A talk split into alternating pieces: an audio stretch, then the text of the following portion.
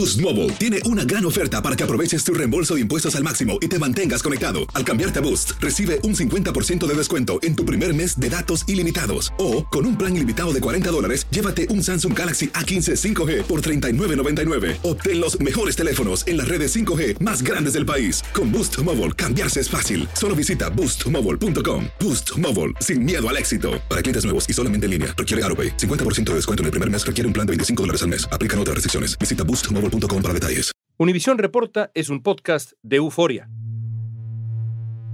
En México, un informe alertó sobre una supuesta red de depredadores infantiles en la que estarían involucrados maestros y personal administrativo. Se investiga una red llamada el Club Pollo, que funcionaba en redes sociales con la venta de contenido sexual de menores. México es uno de los principales productores de pornografía infantil en el planeta. El aparente líder de un movimiento para legalizar el abuso infantil. Nelson Matman, señalado en México como la cabeza de una banda internacional de pornografía infantil. La captura del líder de una red internacional de pedofilia ha vuelto a encender las alarmas sobre esta triste realidad. Una oscura realidad que las autoridades se niegan a aceptar.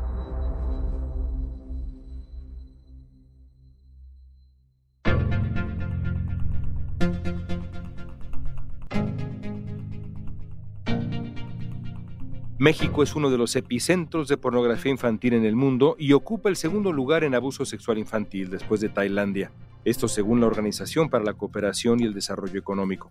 Hoy vamos a platicar sobre este tema con el periodista mexicano Héctor de Mauleón para tratar de entender por qué México se ha vuelto una suerte de paraíso para los pedófilos y cómo se logró la captura de Nelson N., el líder de una red de pornografía infantil, esto gracias a la Operación Ferrocarril Subterráneo lo que nos revela el caso de Nelson N es, como dice el lugar común, solamente la punta del iceberg de una realidad verdaderamente monstruosa. Hoy es jueves 23 de junio, soy León Krause y esto es Univisión Reporta.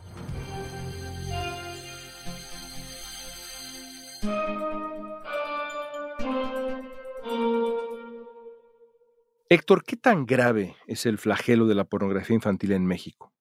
Pues es un asunto tremendo que no ha sido observado debidamente, no le hemos puesto la atención que este problema requiere, las autoridades no han puesto atención a esto, a pesar de que hay datos de que se está incrementando de manera exponencial. Estaba yo leyendo que en 2010 las autoridades encargadas del combate de la pornografía infantil detectaron 580 cuentas activas en México, difundiendo y compartiendo estos materiales. Pero solamente tres años después, en 2013, había ya 12.000 cuentas que fueron localizadas y desactivadas. Es decir, en tres años es brutal el crecimiento que tuvo todo esto, al mismo tiempo que, digamos, diversos destinos turísticos del país se posicionaban como los paraísos de la pornografía, de la explotación sexual infantil, etc. Tenemos Cancún, tenemos Los Cabos, tenemos Vallarta, tenemos Acapulco como destinos de turismo sexual que involucran a niños, niñas y adolescentes. Ahora en México se acaba de detener a una persona que había sido detenida en Holanda y este personaje fue detenido con 10.000 imágenes de pornografía infantil. Fue llevado a juicio, se le dio la posibilidad de que llevara el juicio en su casa, huyó de Holanda y desde luego reapareció pues en el lugar las autoridades informan que ha sido detenido el holandés Nelson M., líder de una asociación internacional de pedófilos. El 6 de junio, el holandés Nelson N., de 34 años de edad, fue detenido en México después de que las autoridades recibieran una denuncia de la operación Ferrocarril Subterráneo.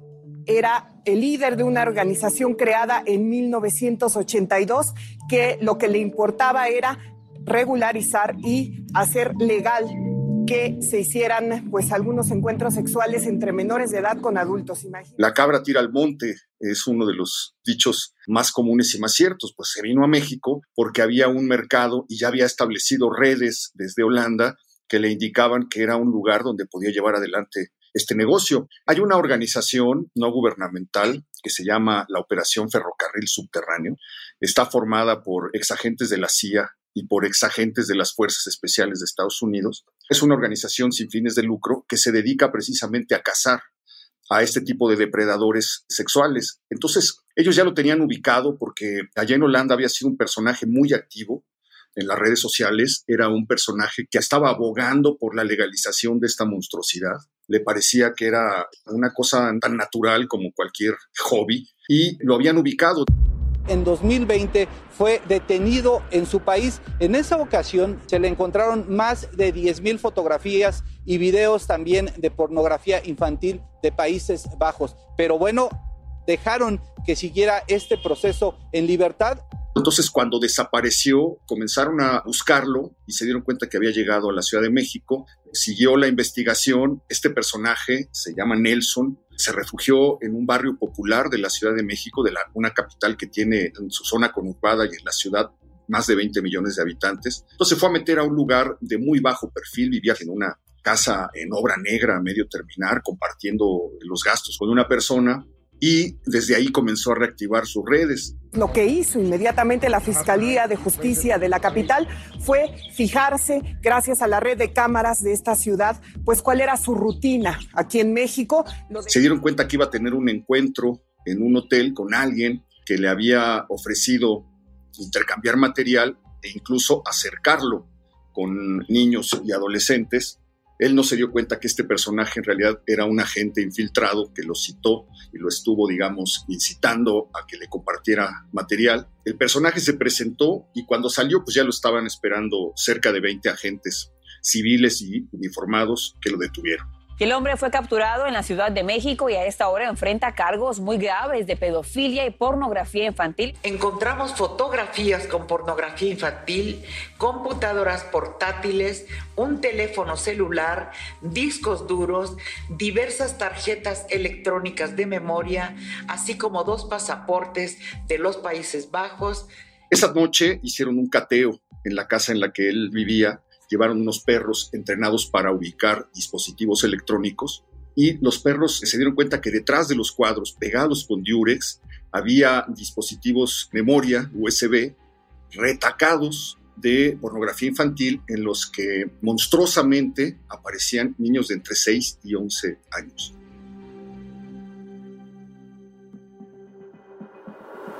La operación Ferrocarril Subterráneo, OUR en inglés, es una organización sin fines de lucro que se dedica a coordinar acciones a escala internacional para rescatar a víctimas de trata y detener la explotación sexual de menores de edad. Hasta ahora ha logrado rescatar a más de 1.500 víctimas de abuso sexual infantil y ha colaborado en la aprehensión de más de 600 tratantes en todo el mundo, entre ellos Nelson N.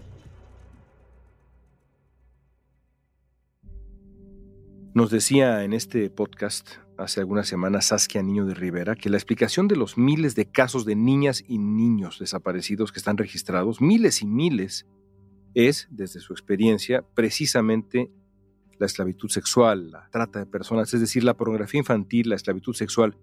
Esto que describes, este infierno que describes, está íntimamente relacionado con la trata de personas en México. Yo creo que hay tres negocios ilícitos que son los más bollantes en este país. No necesariamente las ganancias van en ese orden, pero es el narcotráfico, es la venta de combustible robado, lo que llamamos el huachicoleo, y es la trata de personas. Efectivamente, Saskia ha trabajado mucho este tema y están las dos cosas. Se ha detectado, por ejemplo, que hay organizaciones criminales, sobre todo en el norte del país, que secuestran personas. Se da mucho en el caso de los migrantes para reclutarlos como sicarios o para ponerlos a trabajar como esclavos en los campos de cultivo de amapola y de marihuana. Eh, se ha documentado también cómo los grupos criminales se han apoderado de uno de los negocios que más dinero les dejan, que es precisamente el de la trata de personas, desde los giros negros a todas las actividades oscuras y nocturnas que eh, están relacionadas con las prácticas sexuales. Se ha descubierto que en muchos casos, niños desaparecidos, adolescentes desaparecidos, son víctimas de este tipo de depredadores sexuales que tienen nexos con las organizaciones criminales o que operan, como en el caso de este holandés, a través del Internet negro, de esta zona de Internet a la que es muy difícil tener acceso y a la que recurren personas que en este caso están interesadas en la pornografía. Según Internet Watch Foundation, cada siete minutos se muestra en la red a un menor siendo objeto de abuso sexual, y poco más de la mitad de las víctimas tienen 10 años o menos. En muchos de esos casos también hay tortura y las imágenes que se comparten son cada vez más violentas. La operación Ferrocarril Subterráneo ha participado en misiones para poner fin a estos delitos y otros que los agresores cometen atrapando a sus víctimas a través de redes sociales y WhatsApp.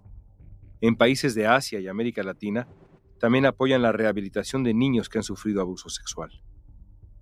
Nos contabas ahora el caso del pedófilo holandés pornógrafo detenido en México, Nelson N. ¿Qué te dice el caso de este hombre? ¿Qué revela de México como destino de pornografía y sexo infantil? ¿Por qué viene a México alguien como Nelson? Él había sido detenido, había sido investigado. Como te decía, fue sorprendido con más de 10.000 imágenes allá en Holanda.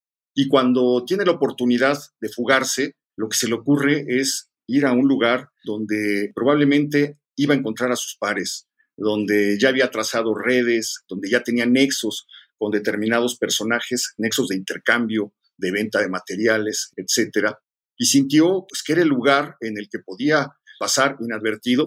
Posiblemente habría generado un blog en internet actualmente dado de baja, en el que difundía historias sobre pedofilia y en donde habría afirmado su preferencia por los niños desde que esta persona era adolescente. Un país donde la impunidad tiene niveles del 98% para todos los delitos. Es un país que se presta para pasar inadvertido o para quedar impune y probablemente tenía ya contactos establecidos, se está llevando a cabo la investigación, pero sí yo creo que hay mar de fondo, porque si uno va juntando los datos que presentan las diversas organizaciones dedicadas al combate de la pornografía infantil, la Organización de las Naciones Unidas, la Comisión Nacional de Derechos Humanos, que se ha pronunciado en años anteriores, no en esta administración, pero en años anteriores sobre este problema, los continuos llamados de senadores mexicanos desde hace alrededor de 20 años que están llamando la atención sobre la existencia de este asunto. Creo que lo que nos revela el caso de Nelson N es, como dice el lugar común, solamente la punta del iceberg de una realidad verdaderamente monstruosa. O sea, los pocos números que hay relacionados con esto son de dar miedo. En 2019 se determinó que 85 mil niños, niñas y adolescentes mexicanos habían sido víctimas de explotación sexual en este país, 85 mil. Es decir, prácticamente el número de muertos por la violencia y prácticamente el número de desaparecidos en México. México es el principal proveedor de Estados Unidos de niños víctimas de trata de personas, según datos de la Fundación Libertad.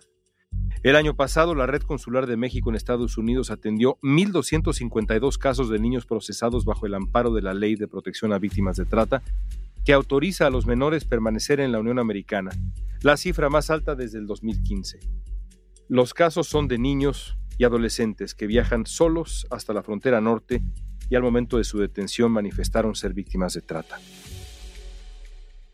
El otro factor también es, dicen algunos, la migración que expone a miles de niños migrantes a estas redes de trata y de esclavitud sexual. ¿Qué papel juega la migración en tu diagnóstico? La migración es uno de los grandes negocios del crimen organizado en México. Es un negocio que va arrojando ganancias prácticamente en cada kilómetro que hay entre la frontera sur y la frontera norte. En esas travesías se dan algunas de las historias de horror más pavorosas de los años recientes. Las víctimas se contarían por decenas y eran llevados a estos hoteles para violarlos, grabarlos y mediante la extorsión mantenerlos cautivos. Los migrantes son extorsionados, los migrantes son secuestrados, como te decía, para que pasen a formar parte de las bandas del crimen organizado en calidad de sicarios, en calidad de halcones y en muchos casos niños y mujeres son secuestrados y llevados a sitios de explotación sexual. Otra víctima declaró que eran engañados con un pago de hasta 140 dólares para visitar estos hoteles. Es famoso el caso de los Zetas, que tenían a las afueras de la ciudad de Reynosa una colonia entera que era pues, uno de los burdeles más grandes, uno de los prostíbulos más grandes que existían en el país y donde todas las mujeres que estaban trabajando en ese lugar, que eran cientos, tal vez, eh, si me apuras, cerca de mil mujeres trabajaron en ese lugar, eran propiedad del grupo criminal conocido como los Zetas. Eran personas que habían sido levantadas en ese camino, en ese trayecto, o eran mujeres que habían sido robadas de poblaciones apartadas y marginales, enganchadas por grupos de explotadores sexuales y que se las vendían a los Zetas. Héctor, ¿cómo se combate este horror en el mundo? Nos hablabas de la operación ferrocarril subterráneo. ¿Cómo se combate exitosamente? ¿Cuáles son algunos casos, digamos, que podrías mencionar? Simplemente lo que hace falta es la voluntad de mirarlo y de atacarlo. Simplemente el caso de Holanda, si tú revisas, te das una sumergida rápida en Internet, vas a encontrar que hay una política sostenida desde hace años de combate de este tipo de actividades. Las autoridades de esta ciudad presentaron la captura como resultado de una exhaustiva y amplia investigación. El problema que yo veo es que no está en el discurso oficial en México, no está en la preocupación política de prácticamente nadie. Se combate todas estas acciones reprobables, indignas, pero lo más grave es que se ha normalizado o se ha invisibilizado para la sociedad, porque a pesar de que los números y las cifras son de escándalo, no volteamos a verlo. Entonces hace falta una voluntad por parte de las autoridades, pero hace falta también una conciencia de la sociedad relacionada con la monstruosidad que esto representa. Volviendo a la sociedad mexicana, pues sí te diría que a mí me sorprende muchísimo encontrar estos números entre mis compatriotas en el país en el que yo vivo, es terrible porque pues uno nunca sabe lo que pasa detrás de los muros de las casas de al lado. Y esto lo que nos muestra es que en una parte muy amplia de México están pasando cosas atroces, cosas monstruosas, que no solamente tienen que ver con la gama o la sucesión de hechos de violencia a las que lamentablemente ya estamos acostumbrados desde hace 15, 16 años, sino que a todo esto se suman una serie de horrores que van acompañando esto y que no hemos alcanzado a determinar, a precisar, a mirar. Yo diría que son dos cosas, la conciencia social y una decisión política de combatir esto. Déjame hacerte una pregunta quizá imposible y creo que imagino tu respuesta porque es la misma respuesta que aplica para tantas cosas en México, la verdad. ¿Qué tendría que hacer la autoridad mexicana que no está haciendo, específicamente en este tema horrible? Hay un problema que tiene que ver con el cambio de gobierno que hubo en México.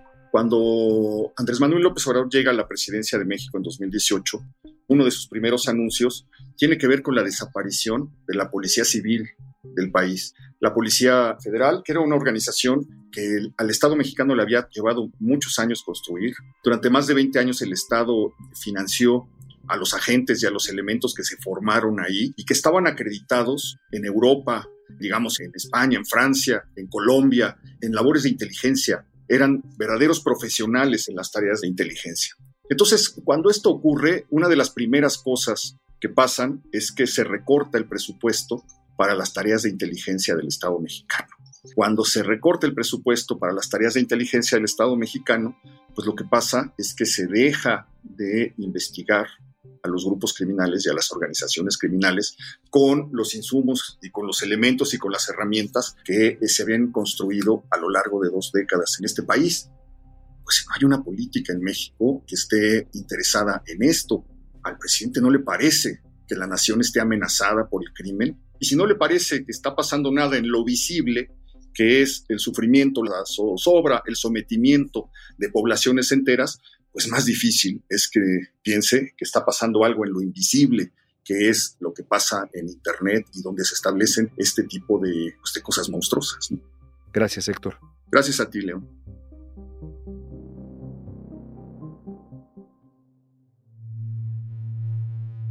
Ante el aumento de la pornografía infantil en México, una diputada del partido oficial Morena presentó una iniciativa para reformar el Código Penal Federal y aumentar las penas por este delito. El proyecto también considera aumentar el castigo cuando los delitos son cometidos por padres o cuidadores o si hay actos de tortura. También habría penas más contundentes para aquellos que almacenen o compren pornografía infantil. Para la diputada que propuso esta reforma, uno de los grandes problemas es que en México las leyes federales no consideran la pornografía infantil como un delito grave, mientras que en países como Estados Unidos sí lo es, y las sanciones son mucho más severas. Mientras la operación Ferrocarril Subterráneo continúa sus misiones en el mundo. Las autoridades mexicanas trabajan en la carpeta de investigación de Nelson N. para presentarlo ante un juez de control en la Ciudad de México. A diferencia de lo que ocurrió en los Países Bajos, esta vez no le darán libertad durante el proceso judicial.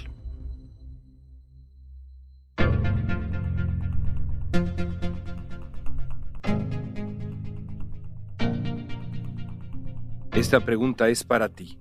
¿Cómo acabar con el horror que es la pornografía infantil? Usa la etiqueta Univisión Reporta en redes sociales y danos tu opinión en Facebook, Instagram, Twitter o TikTok. Si te gustó este episodio, síguenos y compártelo con otros. En la producción ejecutiva, Olivia Liendo. Producción general, Isaac Martínez. Producción de contenidos, Mili Supan. Asistencia de producción, Isabela Vítola y Débora Montaner. Música original de Carlos Jorge García, Luis Daniel González y Jorge González. Soy León Krause. Gracias por escuchar Univisión Reporta.